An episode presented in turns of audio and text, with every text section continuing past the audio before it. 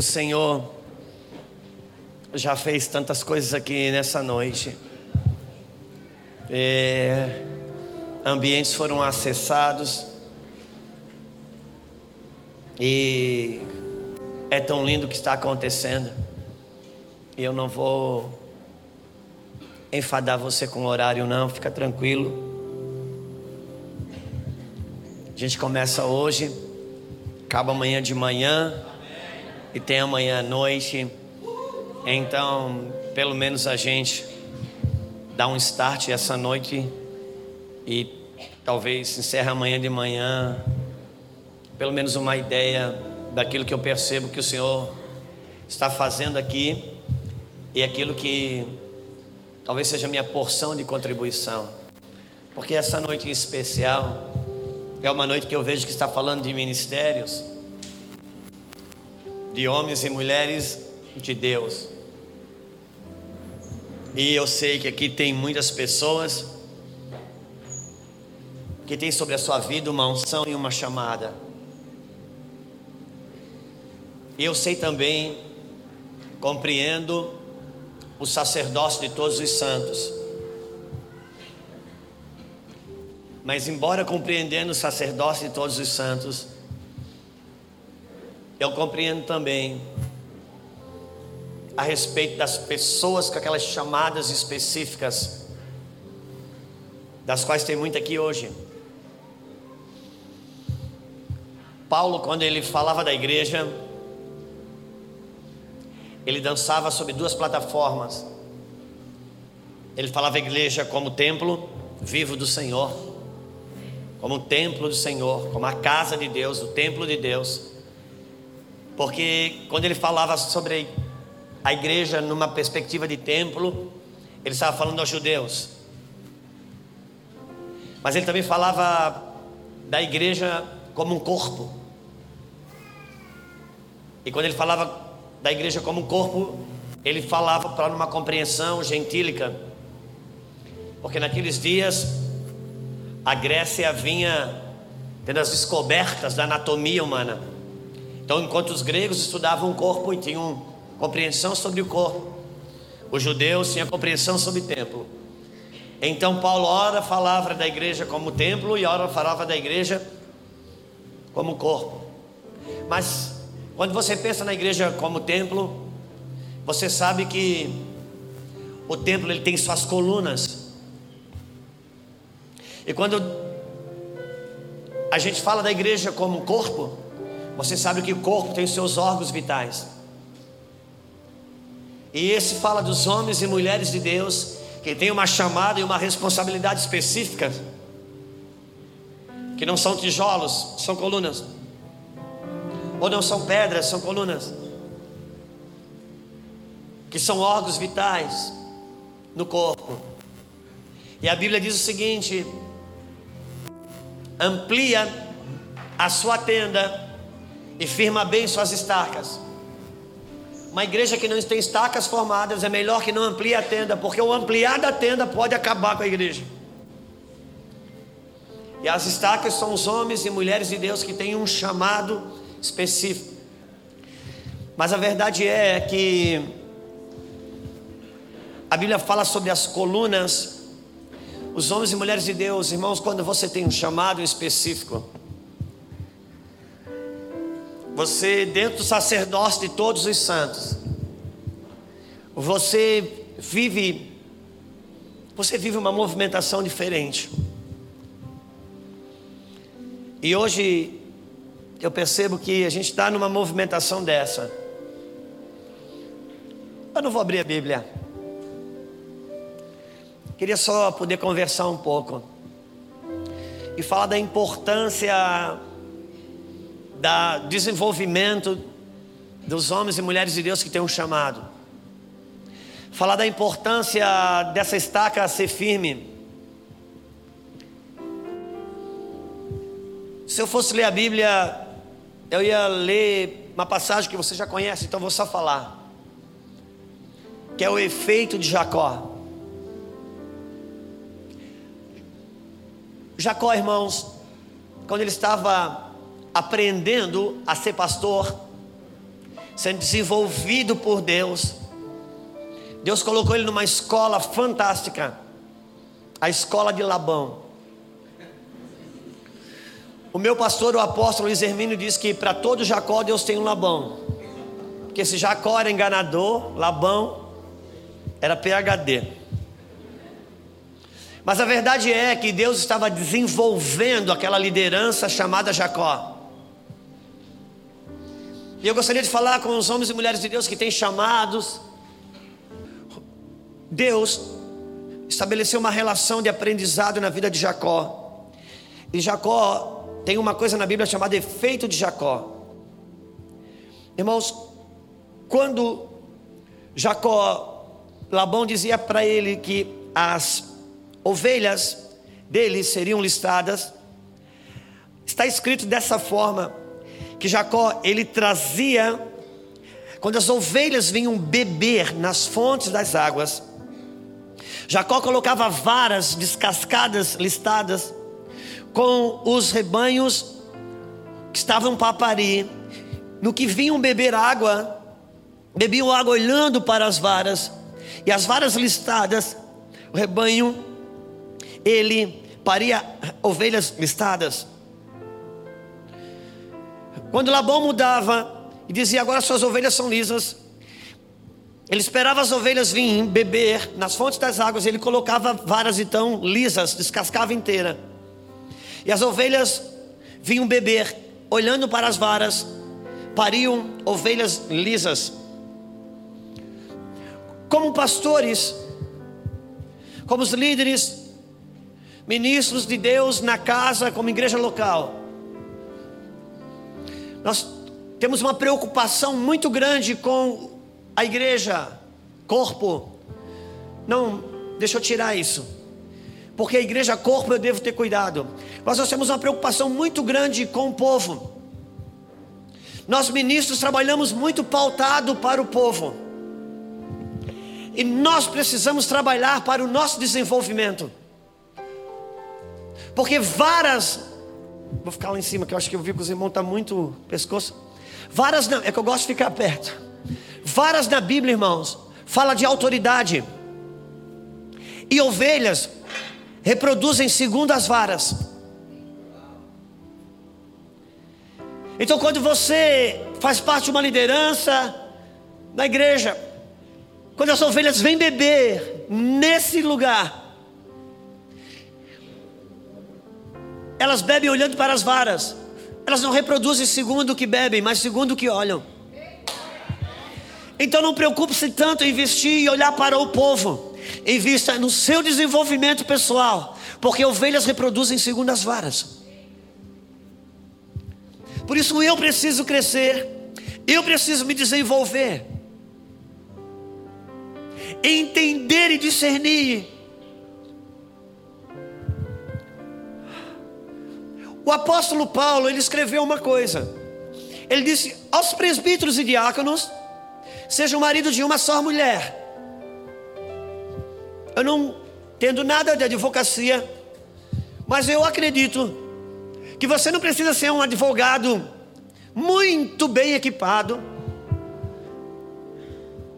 para vencer uma causa na justiça.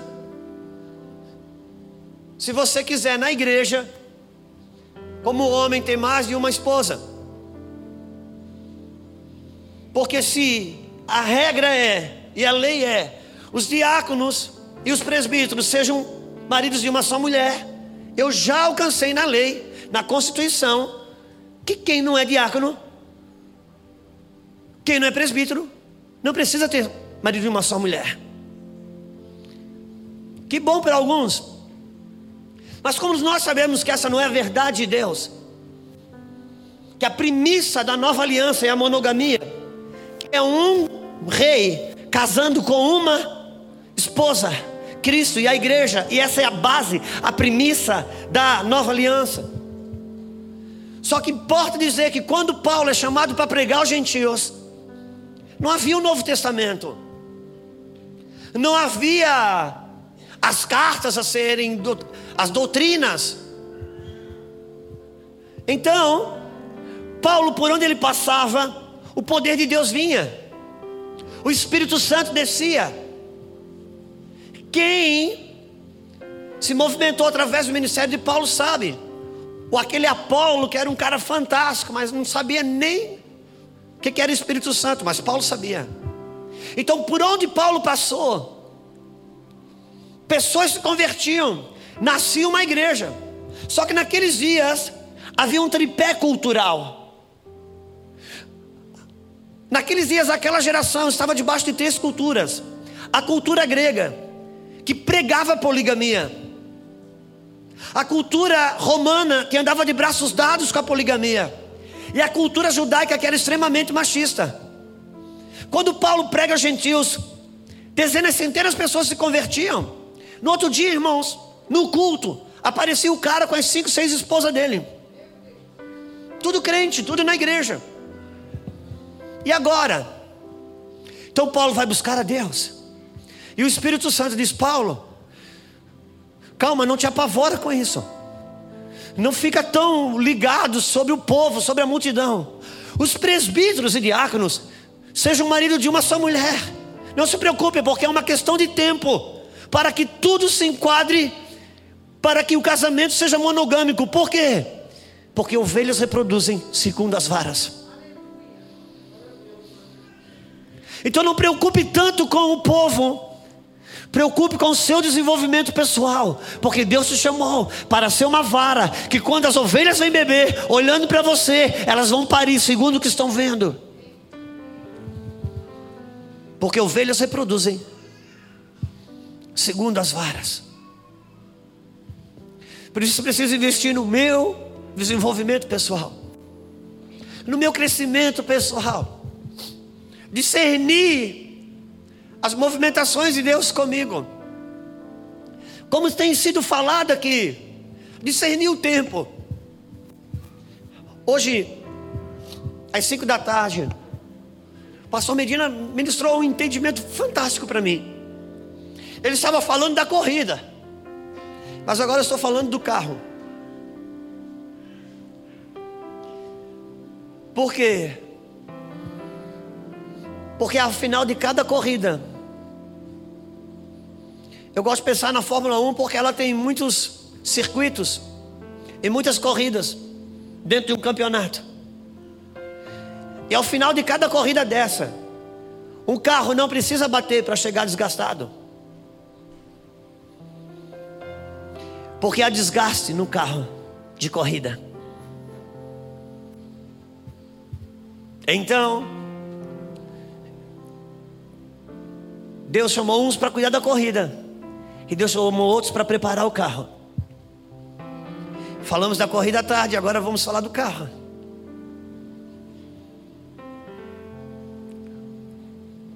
Precisamos ser bons carros para completar a carreira. Amém? Agora, os carros, uma vez qualificados, não foram feitos para exposição. O carro foi feito para correr. Então, não é porque a corrida tem batidas, não é porque a corrida tem desgastes que vamos parar de correr. Por quê? Porque eu fui feito para a corrida. Precisamos ser carros preparados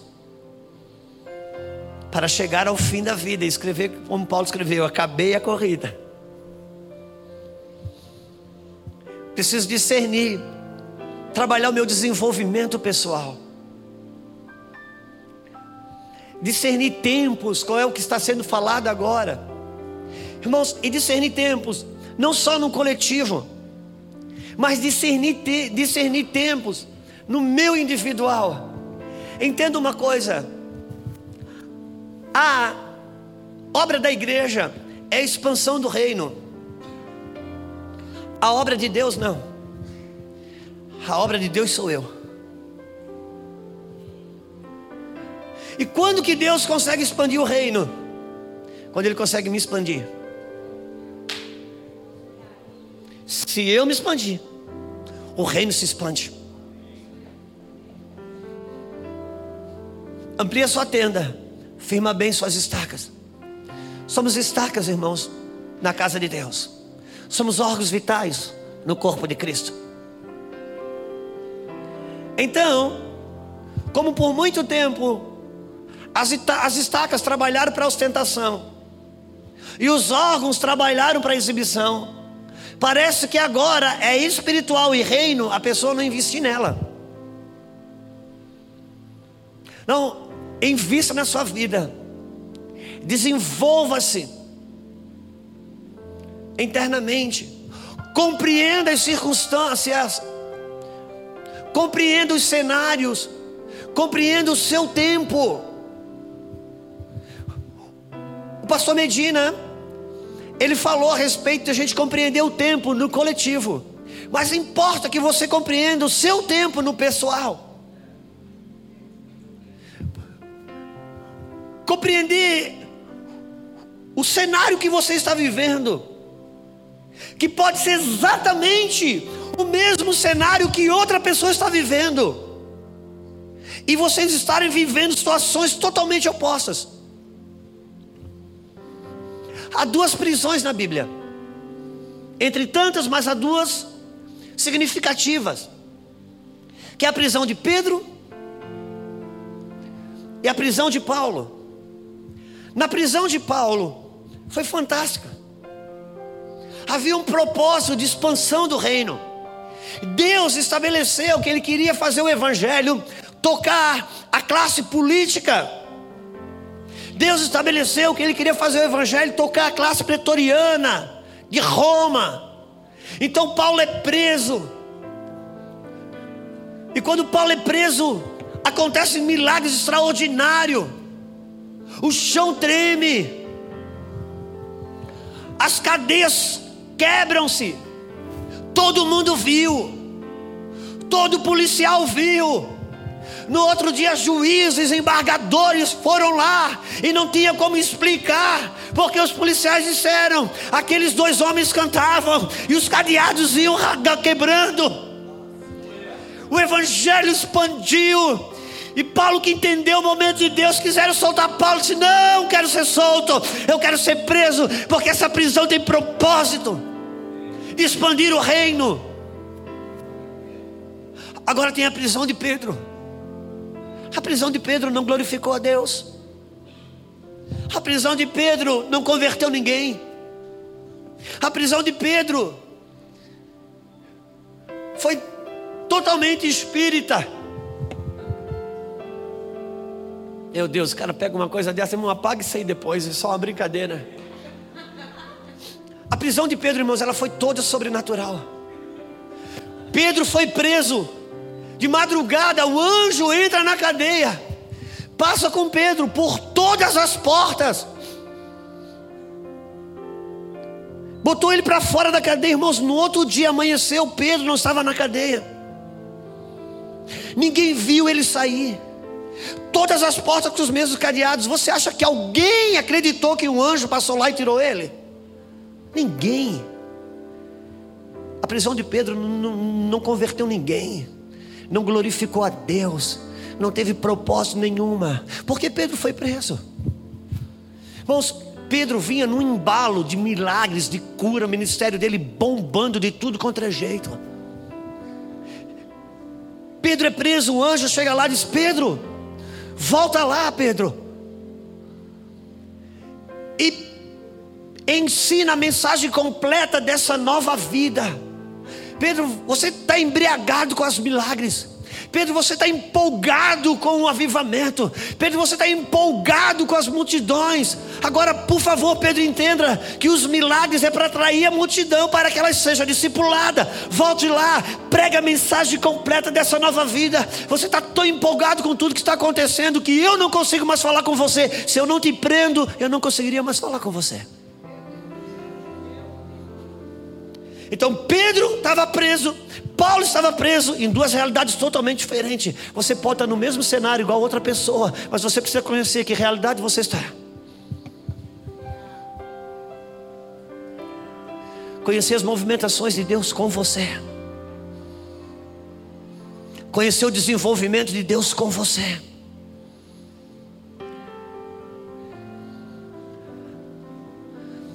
Primeira Reis, capítulo 20, 18, por ali afora. É muito interessante. Que fala que num combate de Israel contra um exército, se eu não me engano, da Síria. A Bíblia diz que cada homem venceu o seu homem. Outra tradução diz que cada inimigo venceu o seu, cada homem venceu o seu inimigo.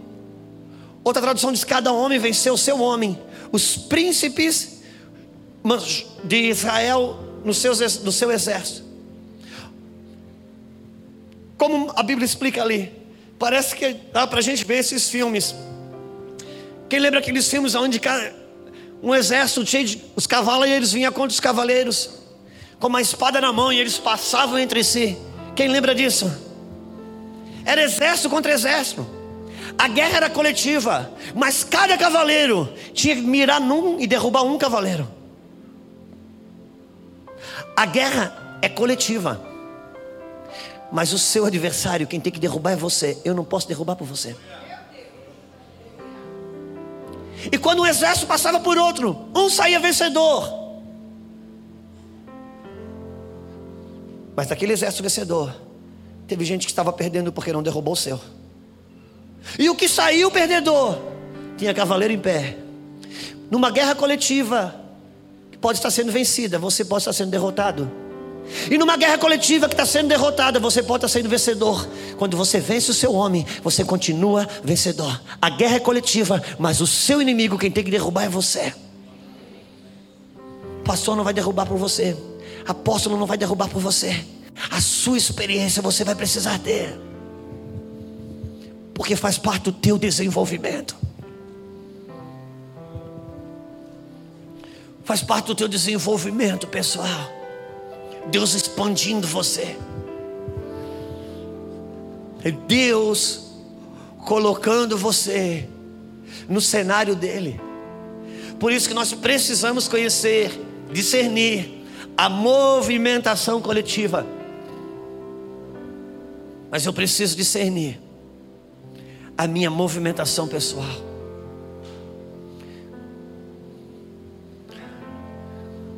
Deus tem um propósito e uma chamada para cada um de nós. Amém.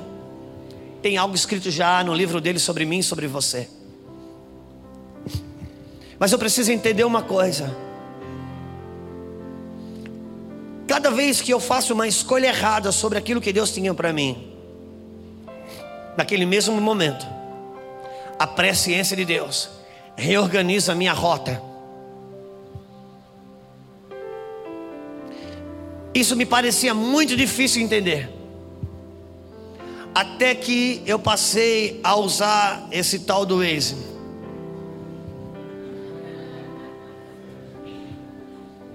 Quando você erra uma entrada, automaticamente o Waze recalcula a sua rota para você chegar no seu destino final.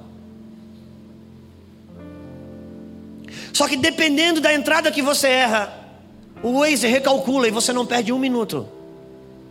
Mas tem entradas que são que você não pode perder. Porque se você erra, o Waze recalcula. Mas a chegada sua é atrasada porque o retorno é longe. Quantos entendem o que estamos falando? Mas eu já, já tive experiência com o Waze. De eu ter errado a entrada. E ele não recalculou a rota. Daí eu não perdi foi minutos, não, meu irmão, perdi foi muito tempo. Por quê? Porque quando eu saí de casa, estabeleci, a minha, estabeleci o meu destino, ele estabeleceu a minha rota. Aquela hora, ele grava e filma. Eu posso andar sem conexão, que eu vou dar lá naquele destino. Se eu não errar nenhuma entrada. Mas se eu errar uma entrada, como eu errei naquele dia, sem conexão, não tem recalcular. Se você não tiver conexão, ainda que se você erra, não tem recalcular. Por isso, não queira recalcular a rota sem conexão. Primeiro se conecta. Tem o seu Wi-Fi. Você precisa ter a sua conexão. Por um tempo Deus deixa você acessar um roteador aqui, outro roteador ali, mas você vai precisar ter o seu, seu Wi-Fi, cara. Quantos estão comigo? Tem algumas entradas, algumas decisões que você não pode perder. Deus recalcula a rota, mas o retorno é longo. A gente já não sabe se tem combustível. Às vezes já passa no meio de uma favela.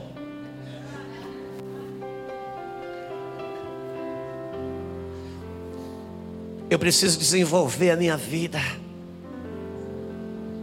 Ovelhas, irmãos, reproduzem segundas varas.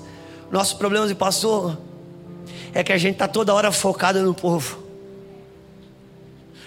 E Deus diz: o povo que você deseja ter depende do quanto que você, como vara, se comporta e não o quanto que você olha para eles. Se prepare como vara. Desenvolva-se. Cresça interiormente. Vença suas batalhas. O Senhor está nos preparando. As coisas que estão acontecendo aqui são oriundas de algumas batalhas vencidas. Deixa eu. Eu sei que essa é uma noite de muitos homens e mulheres aqui que tem chamado, que tem uma pegada em Deus. E o Senhor, obviamente, que ele, como Ele está fazendo coisas novas, Ele está reagrupando. Por isso que eu disse: não podemos perder o nosso sentido de igreja local. Deus está remodelando a igreja local. Ele não está substituindo. Amém. Acontece que as pessoas estão crescendo. Por isso, irmãos, nós que temos uma chamada em Deus, nós precisamos crescer.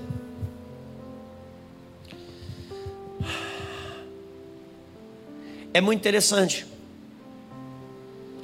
Até o advento da internet. Nós, pastores, parecíamos ser os totalitários da igreja. Éramos super-homens, super-mulheres. Só que com o advento da igreja, com o advento da internet, o Deus do aquário, saiu do aquário. Você que é pastor, você que é líder, entenda uma coisa, não tem mais ninguém ali, alienado. As pessoas estão na internet, ouvindo muita bobagem, mas também os que estão com o coração sincero, estão sabendo aonde Deus está passando, o que Ele está fazendo, como Ele está se movendo, porque isso faz parte do último alinhamento macro. Então, enquanto não havia internet, que, o, que nós líderamos, liderávamos o nosso grupinho ali, ele só ouviu a gente, e a gente era um super-homem. Nós estávamos muito bem e com muita saúde. Na medida que os nossos rebanhos, por assim dizer, foram descobrindo outras movimentações por meio da internet. Nós, pastores, ficamos doentes. Por isso estamos vivendo um momento de pastor está doente.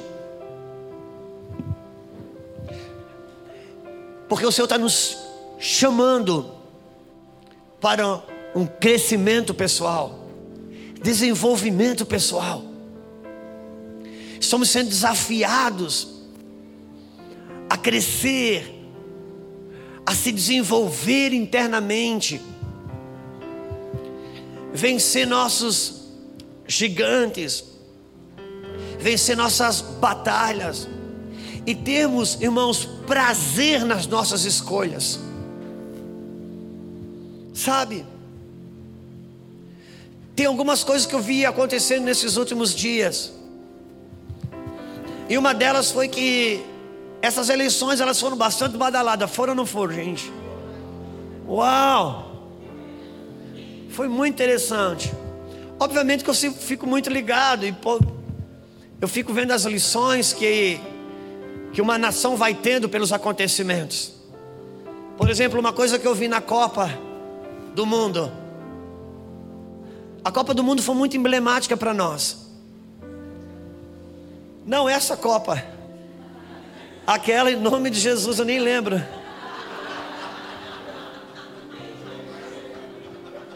Mas quantos lembram? A Copa do Brasil 7 a 1. Deus abateu tudo. A última Copa agora aconteceu uma coisa muito emblemática. Nós podemos ver no Neymar a geração que temos hoje. Uma geração que recebe um beliscãozinho, já cai no chão, fica gritando, fica chorando, não pode receber uma repreensão, não pode receber uma correção, qualquer coisa está jogada no chão gritando. Cara, se levanta e vai ajudar a tua equipe.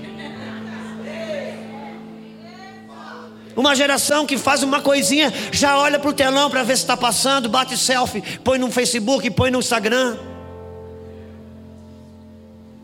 E agora veio as eleições, elas nos ensinaram outra coisa. Você já percebeu que a esquerda, ela santificou a igreja? A igreja santificou a igreja, a esquerda. Porque o mundo da esquerda cometeu os pecados tão exacerbados, coisas tão despudoradas, que a igreja finalmente se distinguiu. Finalmente a igreja se viu diferente. Irmãos, para a igreja se ver diferente, a esquerda teve que fazer coisas deploráveis. Duas senhoras idosas se beijando na boca, em plena novela de TV aberta. A igreja se levantou contra. Por quê? Porque a igreja não quer duas mulheres se beijando na boca na novela.